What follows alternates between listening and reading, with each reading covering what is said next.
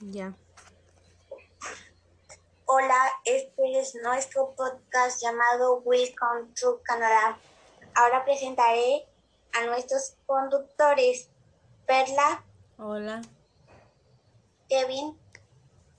Hola. Josué. Hola.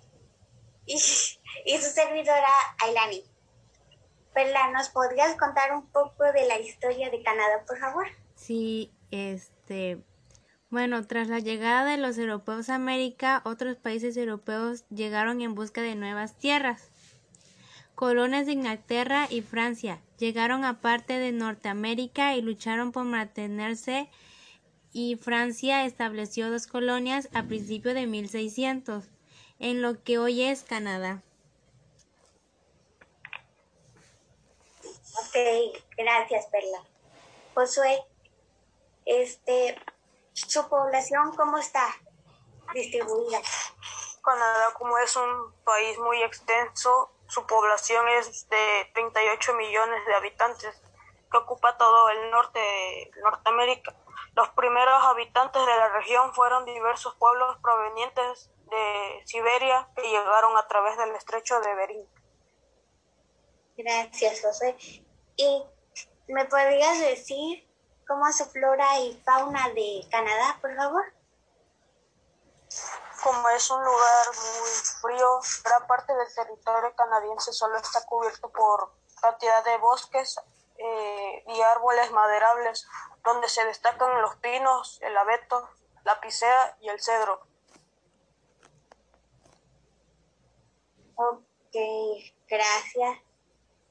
Qué bueno que nos dices su flora y fauna, porque muchas veces pensamos que Canadá es puro hielo y eso, pero la verdad es que tiene mucha vegetación. Kevin, ¿dónde está ubicado Canadá?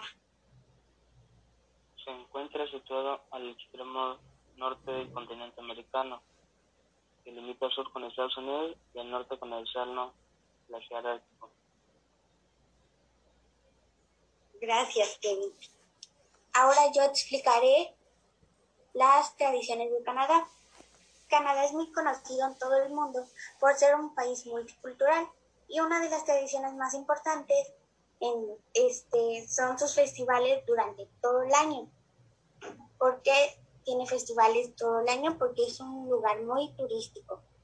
Este, un ejemplo de esos festivales es el Festival de Jazz en Montreal, que se celebra en julio y trata de varias actividades y van a reunirse varios artistas donde expresan su música y hay conciertos. Una de las costumbres más extrañas, porque aquí en México no se acostumbra a eso, son quitarse los zapatos para entrar a la casa. O si estás invitado a una reunión, ser puntual. Para terminar las tradiciones, los canadienses tienen un festival llamado Estampida, que trata del vestido típico de vaquero y realizan actividades, carreras, juegos y desfiles. Ahora, Perla, ¿nos podría decir su cultura, por favor? Bueno, Canadá es conocida por ser una nación moderna y progresista de mentalidad abierta, con ciudadanos orgullosos de su diversidad étnica y de sus orígenes. Es tierra de atletas, artistas e ingenieros médicos y arquitectos. Es una sociedad multicultural, vibrante, emocionante y segura. Uno de sus platillos más populares son el poutine. Este es un plato que básicamente se mezcla de papas fritas, queso cheddar y salsa de carne. Es uno de los más reconocidos, nacido en 1950. El otro es arce. Es Canadá es un país famoso por su carabe que se llama arce y los chefs no temen a funcionarlo con platos locales o internacionales. Así que solo se usa en panqués, sino en platos principales y postres. Bueno, gracias, Perla. Ahora yo daré a conocer la vestimenta típica de Canadá. El traje típico de Canadá es muy usado diariamente. se caracteriza porque es el uniforme de policía. Este lo usa como las mujeres y los hombres. En cuanto a las características del traje de policía, se destaca la camisa de color rojo, un sombrero, botas y de preferencia un pantalón de color negro.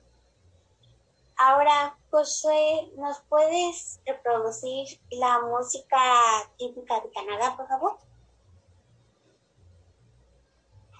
Eh, no la tengo lista.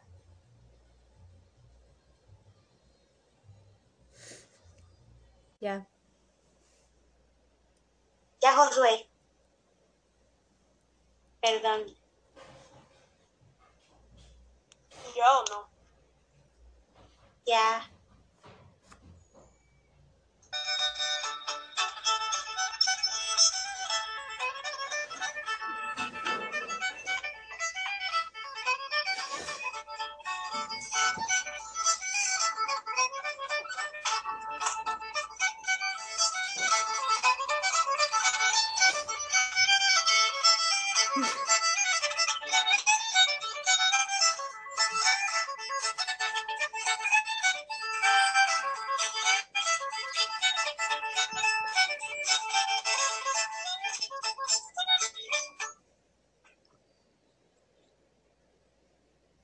Muchas gracias, Josué.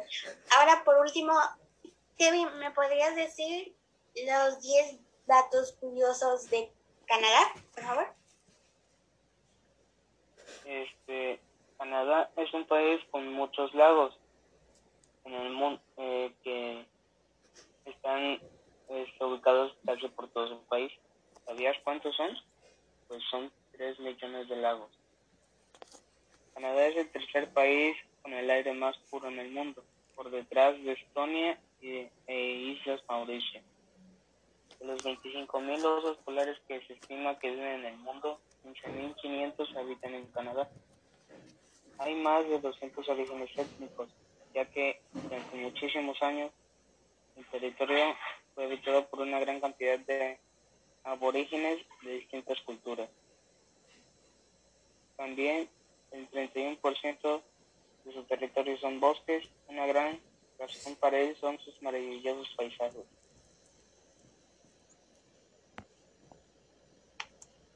Muy interesante, Kevin. Muchas gracias.